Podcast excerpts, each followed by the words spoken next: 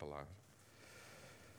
Vamos abrir juntos no Evangelho de Lucas, no capítulo 5, e vamos ler do versículo 33 ao versículo 39, mas antes eu quero orar. Pai, é com gratidão que vimos diante de Ti, da Tua palavra, também uns dos outros, e oramos para que haja em nós cada vez menos medo de sermos o que somos depois da revelação de sabermos que tu nos amas apesar do que somos. Louvamos-te muito porque tu não nos amas apenas, tu queres transformar-nos à imagem e semelhança de Jesus, isso para nós é o projeto mais importante da nossa existência. Louvamos-te por aquilo que o teu Espírito e a tua palavra e os relacionamentos daqueles que estão no caminho e os outros produzem na nossa vida. Oro para que, mais do que palavras de sabedoria, cada um possa ouvir palavra do teu espírito, apesar de mim, Senhor, para a tua glória, nós oramos. Assim seja. Lucas capítulo 5, e vamos ler do versículo 33 ao versículo 39. E diz assim: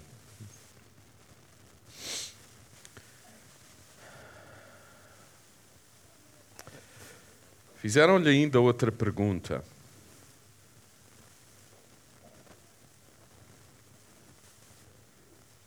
Quem lhe faz esta pergunta são fariseus e doutores da lei que criticavam Jesus e os seus discípulos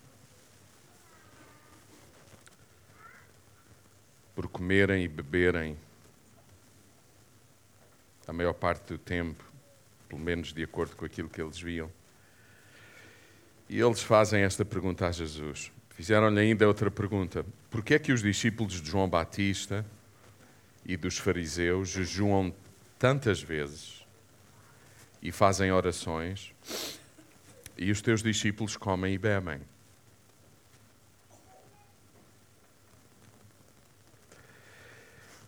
Jesus respondeu com outra pergunta: Poderão obrigar os convidados de uma boda a jejuar enquanto o noivo estiver com eles?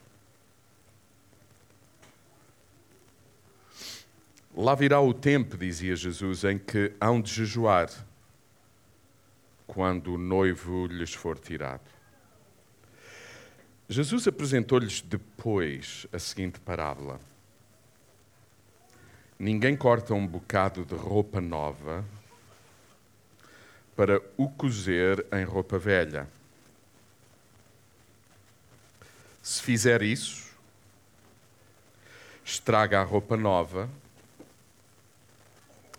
e o remendo não vai ficar bem na roupa velha. Versículo 37. E ninguém deita vinho novo em vasilhas velhas, porque o vinho rebenta-as, perdendo-se desse modo o vinho e as vasilhas, ou seja, os odres. Portanto, versículo 38, o vinho novo, o vinho novo, deve ser metido em vasilhas novas. E ninguém, diz Jesus, terminando aqui, pelo menos o texto que estamos a ler, e ninguém deseja beber vinho novo depois de ter bebido do velho, pois acha que o velho é melhor. A palavra deste domingo é uma palavra que, que eu pretendo que seja o seguimento daquilo que partilhámos domingo passado. E eu espero que seja mais do que eu pretendo. Eu espero que seja desejo de Deus e pretensão de Deus. para todos nós. E não vou repetir o que falámos domingo passado, todos aqueles que não tiveram oportunidade e que agora ficam com a curiosidade poderão fazê-lo. O título da minha meditação nesta manhã é Roupa Nova, Roupa Nova ou Remendos de Linho em Serapilheira. O que é que preferimos? Roupa nova, uma veste nova, ou remendo de um pano precioso, novo, linho, em serapilheira. O texto que acabamos de ler é um texto, como todos os textos das Escrituras, onde podemos pegar de, de diferentes formas e podemos pegar uma frase e explorá-la. Podemos ir versículo por versículo e tentar entendê-la, mas independentemente da forma como possamos pegar, acima de tudo, a minha oração é que é, é que possamos ser de alguma forma mais profundos na palavra e, e, e, que o Espírito de Deus abra os olhos do nosso entendimento para, para percebermos, para termos revelação daquilo que realmente a palavra de Deus nos quer transmitir. É muito engraçado estar a dizer isto e pensar numa frase que era típica de Jesus, especialmente para estes homens fariseus e doutores da lei, que sendo os experts, vamos dizer assim, da Bíblia, neste caso da Torá, da palavra, Jesus perguntava a eles muitas vezes: O que lês? E a seguir fazia-lhes uma pergunta uh, profunda: Como lês? Vocês sabem que podemos ler todos a mesma palavra, mas cada um pode ter uma interpretação e algumas vezes das mais macabras que se possa imaginar. Especialmente porque não é filtrada, no meu entendimento e no entendimento de muitos outros, especialmente porque não é filtrada pela vida de Jesus, pelo exemplo de Jesus da sua vida. Sim, porque Ele é que é a palavra viva. Ele é a palavra encarnada. Ou seja, finalmente, em Cristo Jesus, nós conseguimos perceber toda a palavra. E, portanto, é importante conhecer a palavra e conhecer a vida de Jesus. Muito, muito importante. O que está aqui a acontecer é que há estranheza na vida dos religiosos. E a estranheza é esta.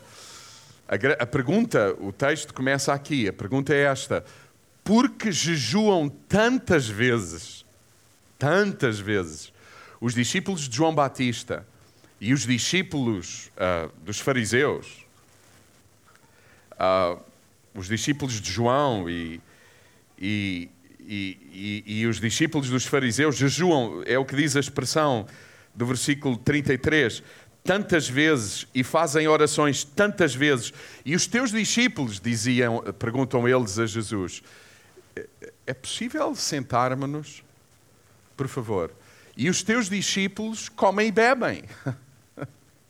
Como quem diz, uh, como quem diz, uh, os teus discípulos temos a sensação que não agradam a Deus. Porque todos os outros têm práticas na sua vida que nós estamos convencidos que impressiona Deus. É muito interessante pensarmos nisso. Eu não quero perder muito tempo com isto, mas esse é o contexto do texto. Esse é o contexto do texto. O jejum na prática dos, do povo de Israel, na prática do povo do Antigo Testamento, era, era uma prática que eles uh, uh, desenvolviam e, e, e aplicavam na vida o jejum em momentos traumáticos, em momentos de derrota, de declínio, de miséria, em momentos em que povos que eram inimigos do povo de Israel invadiam Israel, as cidades e destruíam e, e o povo uh, diante de um acontecimento destes violento, jejuava, deixava de comer, declarava dias sem comer, para orarem, para perguntarem a Deus por que razão isto estava a acontecer, etc. Mas a sensação que temos é que a prática do, do jejum, nomeadamente eh, pelo que estamos a ler nos discípulos de João Batista e nos discípulos dos fariseus, virou assim tipo uma prática corrente, constante, e se lermos o Evangelho, nós vamos perceber que todas essas coisas que eles faziam eram, eram tentativas humanas de sensibilizar Deus e de impressionar Deus. E, e, e vamos ser honestos: quando qualquer ser humano quer impressionar Deus, quer o que de Deus? Por favor. Por favor. Tanto que no nosso mais íntimo está a ideia, que é muito difícil de sacar de lá, que Deus é bom se eu for bom. E mais complicado ainda é que Deus torna-se melhor se eu for melhor. Ou seja, eh, Deus precisa de nós para ser melhor. Não somos nós que precisamos de Deus para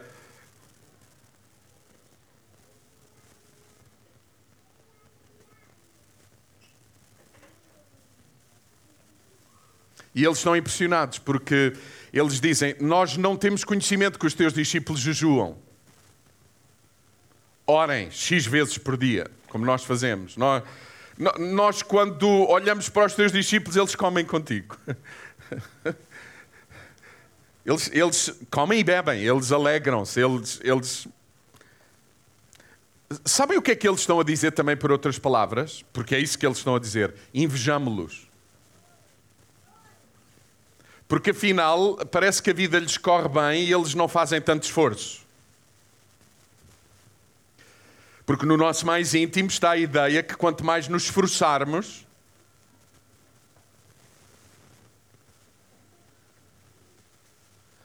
melhor a vida nos corre. E é por isso que há tanta gente doente. Porque depois de fazerem tudo, nada mudou.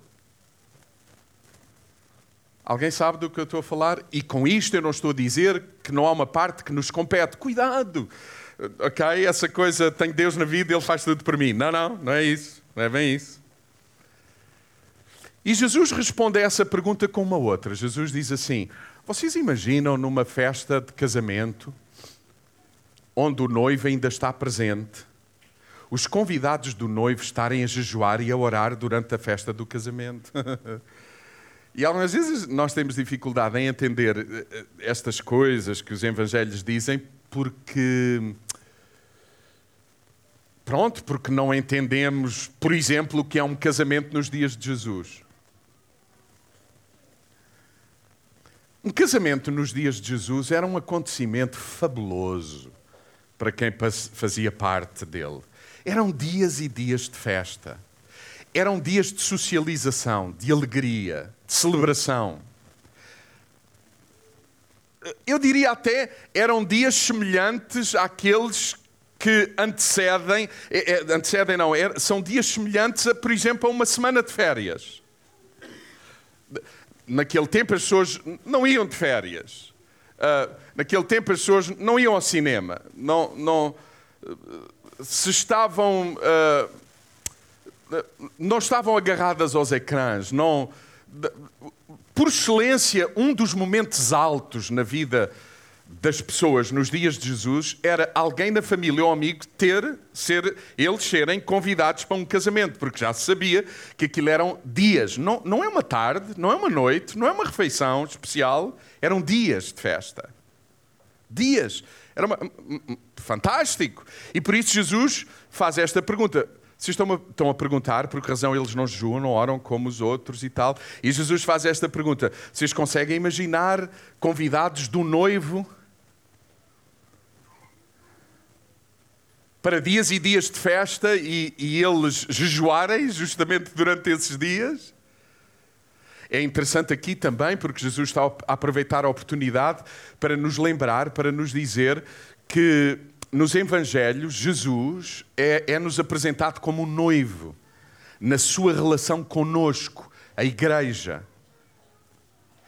Os evangelhos apresentam Jesus como o pastor e a sua relação com as ovelhas, como o Senhor e a sua relação com os servos, como o rei e a sua relação com os seus súbditos, como um pai e a sua relação com os seus filhos. Mas provavelmente a mais profunda e séria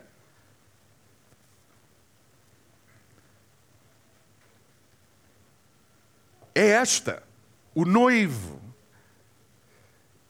com quem Deus quer.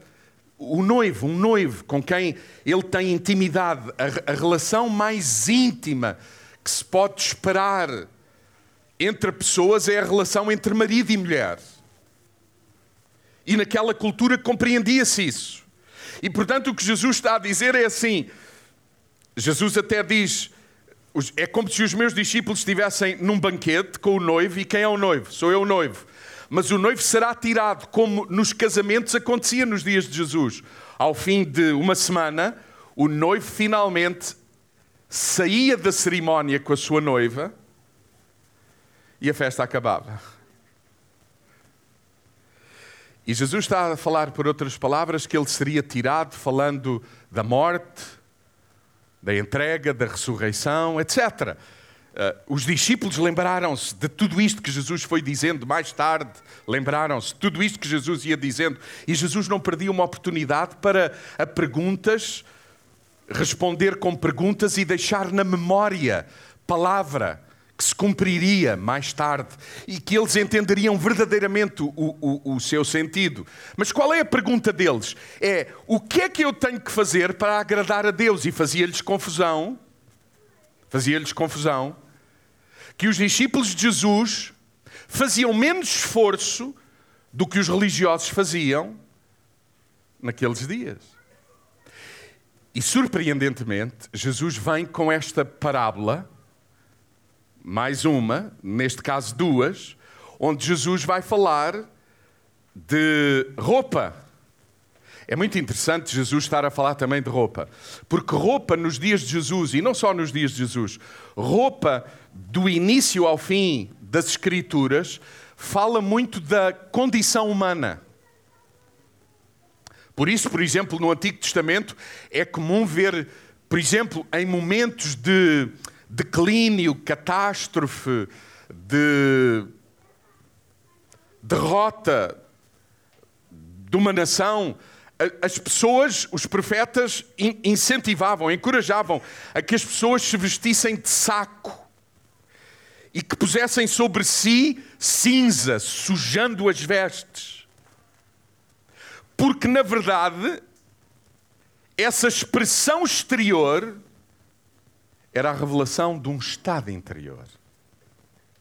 É interessante, por exemplo, pensar que o livro do Apocalipse diz que aqueles que conheceram Jesus e que o acolheram no seu coração são aqueles que, por toda a eternidade, se apresentarão de vestes brancas, limpas, mais brancas do que a neve. Então, roupa na, na, na, no, no, Evangelho e na Bíblia é muito, fala muito também da, da condição de cada um. E o que Jesus diz é isto: é. Jesus vai falar de roupa e vai falar de vinho, que era outra coisa muito própria daquela cultura e da nossa também, e ainda bem.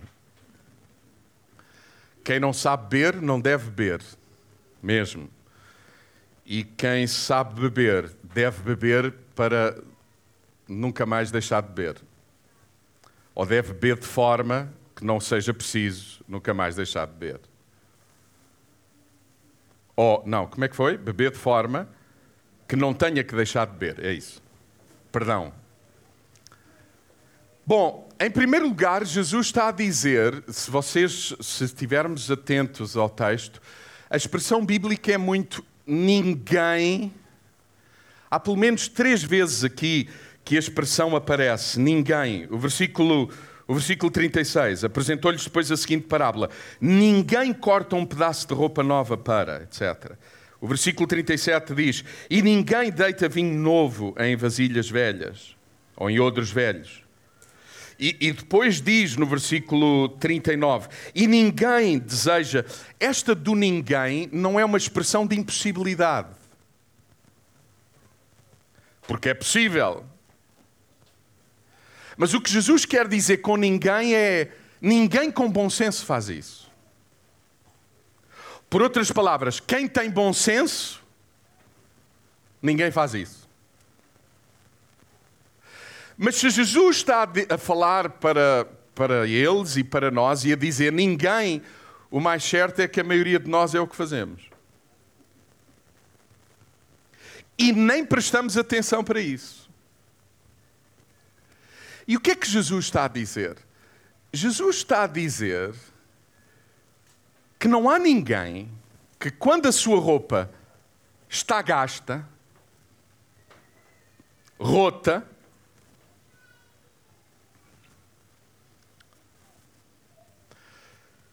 se atreve a pegar numa roupa nova, fazer-lhe um corte na roupa nova, para remendar a roupa gasta, apodrecida. Ninguém faz isso. Mas eu desconfio que para Jesus dizer ninguém faz isso, é porque a maioria de nós tem tendência para isso. Especialmente no contexto em que Jesus está a falar, tentando responder a uma pergunta dos religiosos. Alguém entende o que estou a dizer? Bom, importa aqui dizer algumas coisas. Sabe porquê que nós também temos muitos problemas em entender a Escritura? Porque lá em casa cada um de nós tem quantos roupeiros? Quantos aqui reconhecem que têm a roupeira mais? Se calhar não é o roupeiro, é o que está dentro do roupeiro. Por falar nisso, eu quero lembrar-vos que aqui em casa nós recebemos roupa e de preferência lavada, não rota, reparada, para também a reciclarmos e uh, darmos a quem precisa, vender a um preço simbólico na nossa loja social e é mais uma forma de estabelecer de alguma forma justiça na vida daqueles que não têm condições para comprar roupa nova. Sabe porquê é que nós temos dificuldade em entender a profundidade deste texto e de outros na Bíblia? Porque quando a gente pensa em roupa, a gente pensa em muita. Por exemplo, quantos de vocês vão de férias, já vieram de férias, viajam? O que é que a gente faz quando vai de férias? Leva o roupeiro, não é? Dentro de uma mala. E há gente que leva muita coisa. Muita coisa. Bom, eu não vou. Eu, eu poupo-vos de pormenores, mas alguém sabe do. Já que alguém levou coisas de férias que nunca usou? Sim ou não? Pois é. Homens, vocês sabem do que eu estou a falar? Sim ou não? Mulheres, vocês sabem do que eu estou a falar? Porque não são só as mulheres que gostam de levar muita coisa, alguns homens também. No fim falamos, está bem? Agora falo eu. Um, naqueles dias, a maioria das pessoas tinha uma veste. um vestido. E quando ia de férias, não levava mala, levava o vestido. E em casa não era preciso roupeiro, porque a única peça de roupa que tinham era a que tinham vestida. Eventualmente tinham uma para um momento especial. Ou seja, por outras palavras, a veste que tinham era para ser usada até que se gastasse. Até que já não houvesse mais condição para, para me apresentar com ela rasgada. Como é que se chama? Está-me a faltar aquela expressão que diz respeito aos tecidos quando está muito. Como é que é, essa? Hum, coçado. Uh, há outra expressão, não me lembro o que vocês quiserem. Olha, eu vou dizer uma coisa que se calhar chocará alguns. Você sabe que nos dias de Jesus, quando se viajava, levava-se a roupa no pelo E claro, era preciso tomar banho. Sabe quando é que a roupa era lavada? Quando se tomava banho. Nós hoje é que temos aqui os cestos, não é? E um dia por semana pomos uma máquina. Não, era muito comum nos dias de Jesus, as pessoas viajavam, encontravam, e depois estas coisas todas, água canalizada, torneiras, isso não havia. Então, tomava-se banho num rio, num riacho, num... vocês entendem? Umas vezes porque estávamos em companhia vestidos. Eu já viajei pelo mundo, e em muitas partes do mundo ainda hoje é assim. Vocês vão à Índia e ainda hoje é assim. Em muitos lugares. É prático, não achas, Davi? Eu acho que tu encaixavas naquilo como uma... Era shampoo, sabão azul e branco, tudo limpo, lavado. Era assim que era. E o que é que Jesus está a dizer? Jesus está a dizer que ninguém com bom senso, quando o seu vestido está gasto, roto, pega num vestido novo, corta-lhe um pedaço e põe remendos no vestido velho. Alguém consegue imaginar o que eu estou a dizer? Eu, eu, eu, eu, eu vou exemplificar, porque algumas vezes a imaginação é pobre. Vocês conseguem imaginar terem uma camisola desta natureza, gasta, rota, de um lado, do outro, e de repente encontrarmos uma camisola nova, ou termos a possibilidade de ter uma camisola nova, com etiqueta ainda e tudo, e contamos o número de buracos que temos na camisola velha, eu pago esta camisola. E cortamos ao tamanho do buraco que temos na nossa velha e estimada camisola ou e pegamos no remendo e cuidadosamente, agora não vou exemplificar, cozemos e vamos remendando o velho que temos.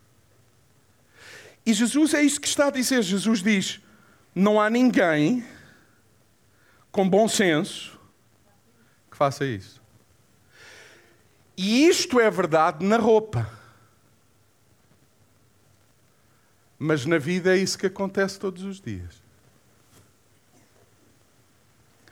Porque o que os fariseus estão à procura em Jesus é. Eles não estão à procura como é que eu posso ser renovado e transformado.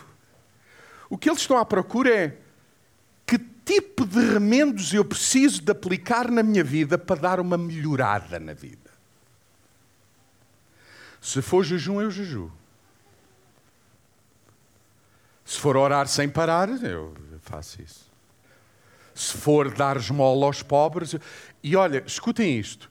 Eu não estou a minimizar a oração. Eu não estou a minimizar a importância do jejum. Eu não estou a diluir a importância de repartir o que temos no roupeiro com outros e de preferência coisa que a gente goste. Sim, porque quem não tem também gostava de ter coisas que gosta. Não é só tu. É por isso que há gente que diz assim: dei aquilo a fulano, mas nunca ouvi usar. E usamos uma expressão tipicamente portuguesa que é: é pobre e mal agradecido. Não, é pobre e tem gosto. Porque se houver alguém com 16 anos que precise de um agasalho e tu queres lhe impingir um casaco que tens que estava na moda nos anos 60, se calhar agora também está na moda, porque a coisa tem tendência para mas, mas, vocês entendem o que eu estou a dizer? E o miúdo olha para aquilo e diz: Hum, não gosto disto. Se calhar até o põe em dias de muito frio. Mas se calhar ele preferia um cobertor. Alguém entende o que estou a dizer? Daí a importância de damos o quê, como damos, damos como. Damos o que nos sobra? Ou... Bom, mas isso é outra questão.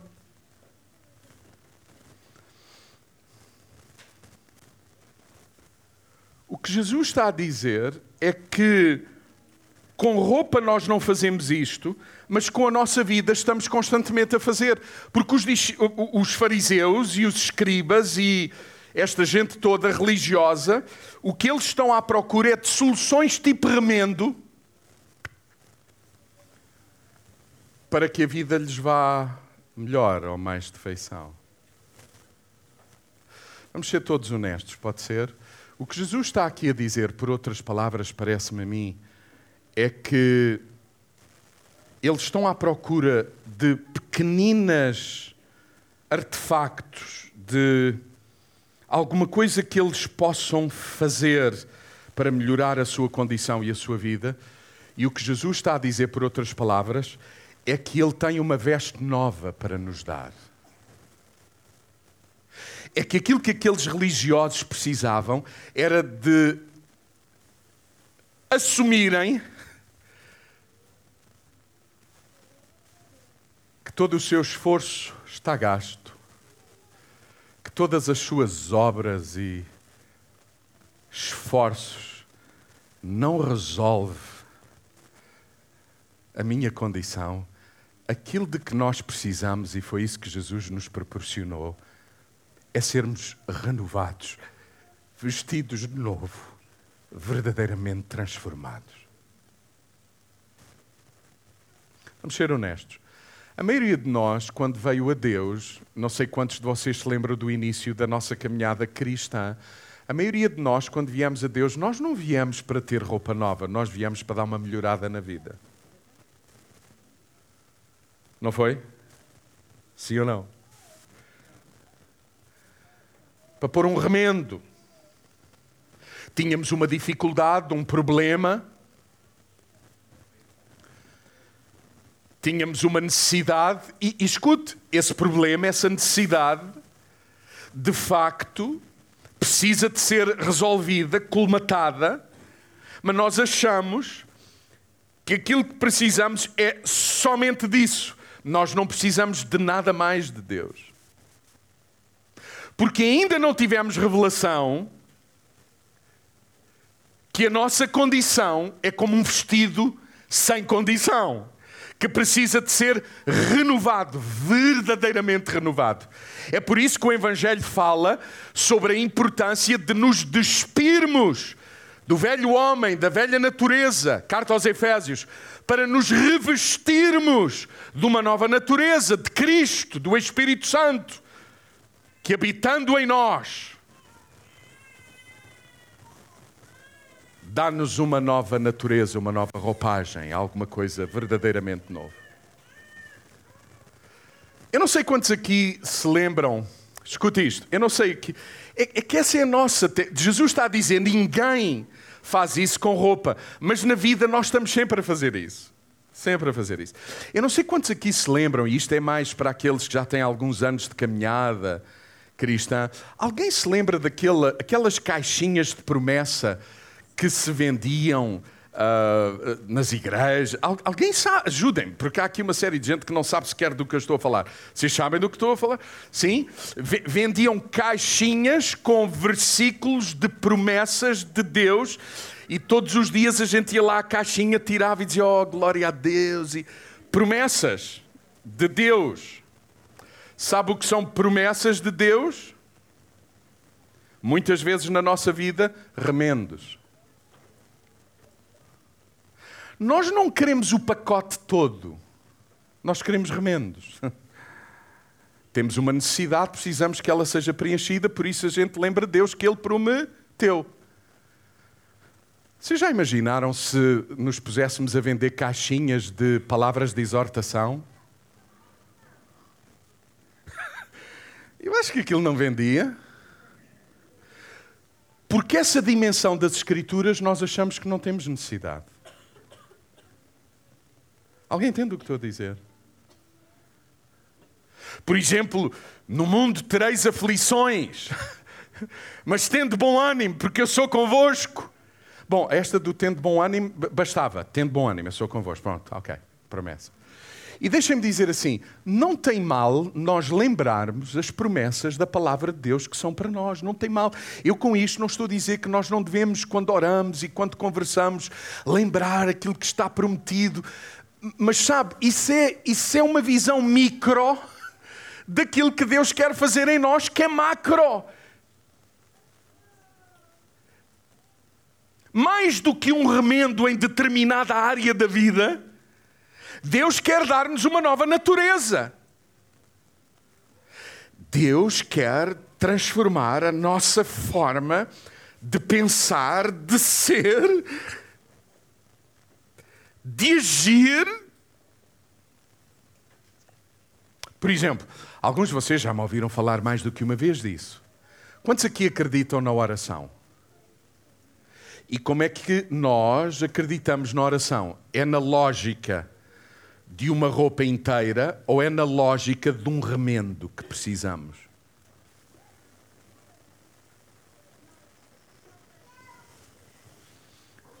Quantos aqui sabem que orar é dizer a Deus aquilo de que nós temos necessidade? Mas sabem também que orar é poder ouvir Deus dizer-nos aquilo de que verdadeiramente temos necessidade. Vocês sabem, a nossa tendência é muito para, para isto, justamente, que estávamos a fazer há pouco. De qualquer coisa preciosa, nova, que seria a nossa solução, porque, convenhamos, quem tem um vestido a desfazer-se, a rasgar-se, um dia, eu tenho umas calças que gosto muito, dando um exemplo. E aquelas calças já foram remendadas quantas vezes? Duas vezes? Duas vezes. Alguém sabe daquele tipo de roupa que a gente não quer perder? Não percebi. Homens também? Eu gosto daquelas calças. Acho que são as calças que me ficam melhor. Tony, não, não tens disto? Pá, e eu, de preferência, mantinha aquelas remenda em cima. E um dia desses, para desgosto meu, a Isabel disse: abriu as calças e disse: Isto já está tão diluído. Tão... Não é diluído, é. Não! Moído, mas é, falta-me uma expressão. É mais do que russo. Russo é perder a cor. É mesmo. Aquilo é de ganga e está, sabe? Que não aguenta o quê? Disse-me a Isabel. Um novo remendo. Sabe qual é a minha solução? É ter dinheiro para comprar umas calças iguais, novas. Essa é a nossa solução, certo? Sim ou não? Mas sabe de que é que nós fazemos solução para a nossa vida? Tendencialmente. E Jesus diz: ninguém e somos todos iguais como gostamos tanto daquela ou aquela nos faz sentir seguros ou não percebemos exatamente como é que esta roupa nos ficará ao fim de um tempo. Nós preferíamos tirar um pedaço de coisa boa para manter aquilo que não é sustentável mais.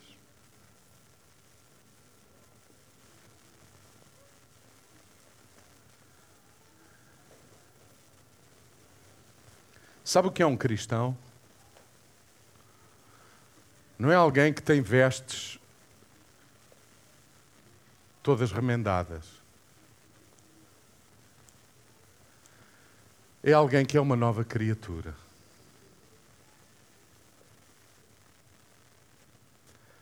A velha forma de pensar, de agir, de julgar, de considerar, de fazer escolhas passou para podermos ter uma nova natureza, uma nova vida. E isso é, no verdadeiro sentido da palavra, a solução da nossa vida. Sim, é verdade que ser uma nova criatura não nos isenta de pecar, de fazer más escolhas, de, não nos isenta, mas ter uma nova natureza significa saber de quem somos, quem é o nosso Pai, com quem contamos, de quem precisamos depender, quem precisamos de seguir, de acolher, de considerar o que nos diz.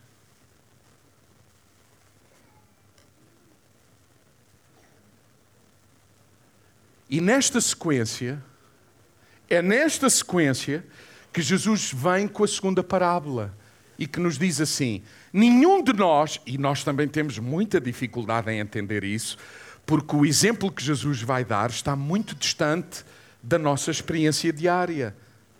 Jesus diz assim: ninguém põe vinho novo em odre velho. O odre eram as garrafas dos tempos de Jesus, só que não era de vidro, era de pele de animal. Eu gostava de vos ter trazido hoje um odre, mas não consegui arranjar. Um odre é, é, é, um recipiente feito de pele de animal, de um modo geral cabra. Era cortado, cozido, devidamente cozido, preparado, e nele, na, naquela, naquela vasilha de pele, era colocado vinho novo mas o recipiente, o, aquele recipiente de pele, tinha necessidade de ser novo.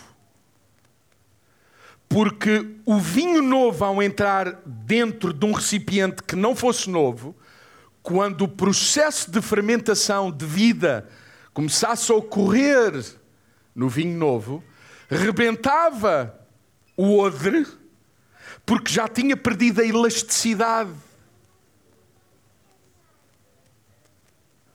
E ficávamos sem o odre e ficávamos sem o vinho.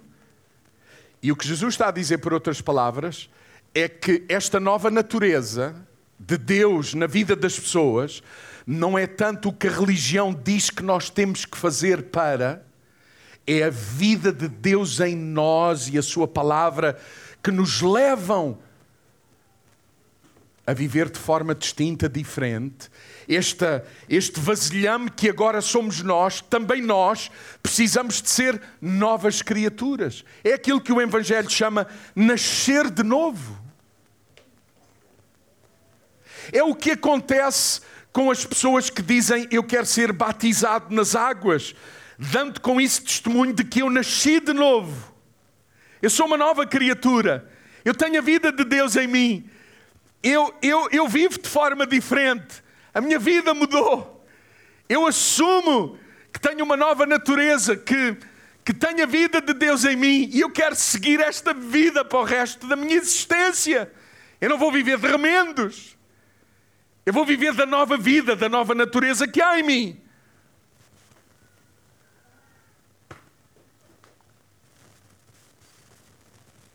É isto que Jesus está a ensinar. Como é que temos vindo? Como é que temos vivido? Como é que nós olhamos para Jesus, para o Evangelho, para aquilo que Deus quer fazer em nós ainda hoje? O nosso entendimento é de qualquer coisa boa, de um remendo de um pano bom, é da Bíblia, é das Escrituras, é a palavra de Deus. O que é que nós, o que é que nós ensinamos uns aos outros? Corta aqui, cola aí,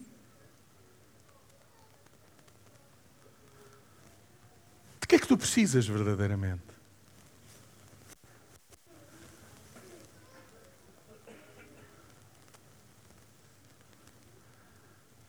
De cura? De libertação? De que é que precisamos? Vamos a Deus e à Sua palavra para fazer corte, para costurar, ou apresentamos-nos com consciência e revelação de que a nossa solução é sermos revestidos da Sua graça, do Seu perdão, do Seu amor, da Sua natureza, deixando que Ele faça isso em nós, no nosso mais íntimo, no, no nosso interior, para que daí tudo aquilo que precisamos dele flua como rios de água viva que levam vida a todas as dimensões do nosso ser.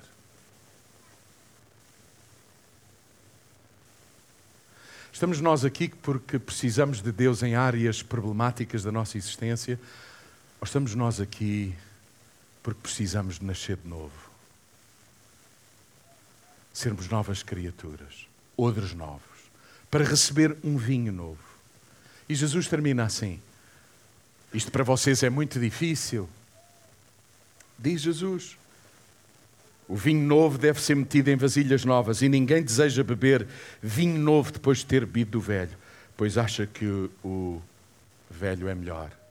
Esta é outra verdade na vida. Ninguém prefere vinho novo a vinho velho, porque normalmente o vinho velho é melhor do que o vinho novo. Mas lembram-se desde o início, na vida e ministério e na revelação de Jesus, escrita nos Evangelhos, o vinho novo de Jesus era sempre melhor do que o vinho mais antigo. Há uma série de gente que tem receio que aquilo que Deus quer fazer neles não seja tão bom como aquilo que eles têm vivido. E eu quero dizer-vos que aquilo que Deus quer fazer na vossa vida, na nossa vida, é de longe melhor do que tudo aquilo que nós temos vivido sem Ele.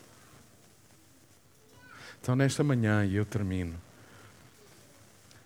nesta manhã, a minha pergunta é: o nosso entendimento de ter Deus na vida é ter a possibilidade de ter um tecido novo que eu recorto e remendo, ou temos o entendimento, e essa é a minha oração, que ter Deus na nossa vida é poder ter vestes novas, vestes limpas, vestes de novo, vestidos de novo, revestidos de novo, renovados.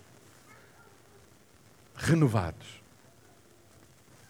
sermos novas pessoas, aonde o novo vinho pode fermentar, aonde a vida de Deus pode nos levar onde ela quiser, a vida de Deus, a vontade de Deus, o propósito de Deus.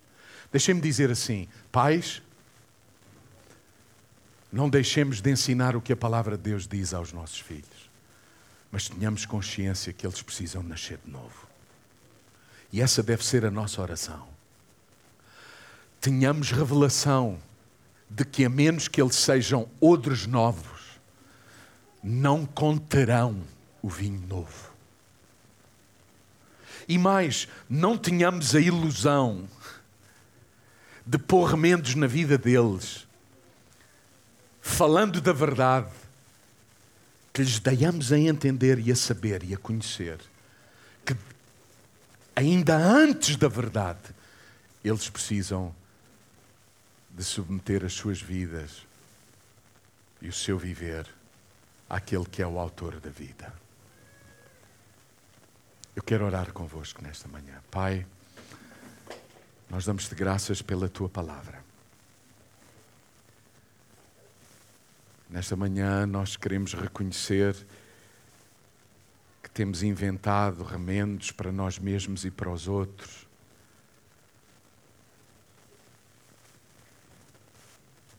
Mas nesta manhã queremos dizer-te que, acima de tudo e todas as coisas,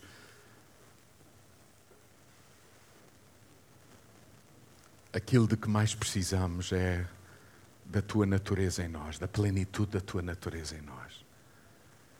Obrigado por aquilo que tu estás a fazer, fizeste conosco. Pedimos-te nesta manhã, Espírito Santo, para que todos aqueles que nos visitam, que ainda não te conhecem verdadeiramente, ainda não nasceram de novo, ainda não foram revestidos de novo, para que estejam abertos para que o teu Espírito o faça. E queremos nós, nesta caminhada cristã, Senhor, não substituir a tua vida, não substituir a nossa intimidade e a nossa comunhão a nenhum preceito das Escrituras, por bom, melhor que eles sejam, mas acima de tudo, que a verdade e que a tua palavra possa produzir em nós, de dentro para fora,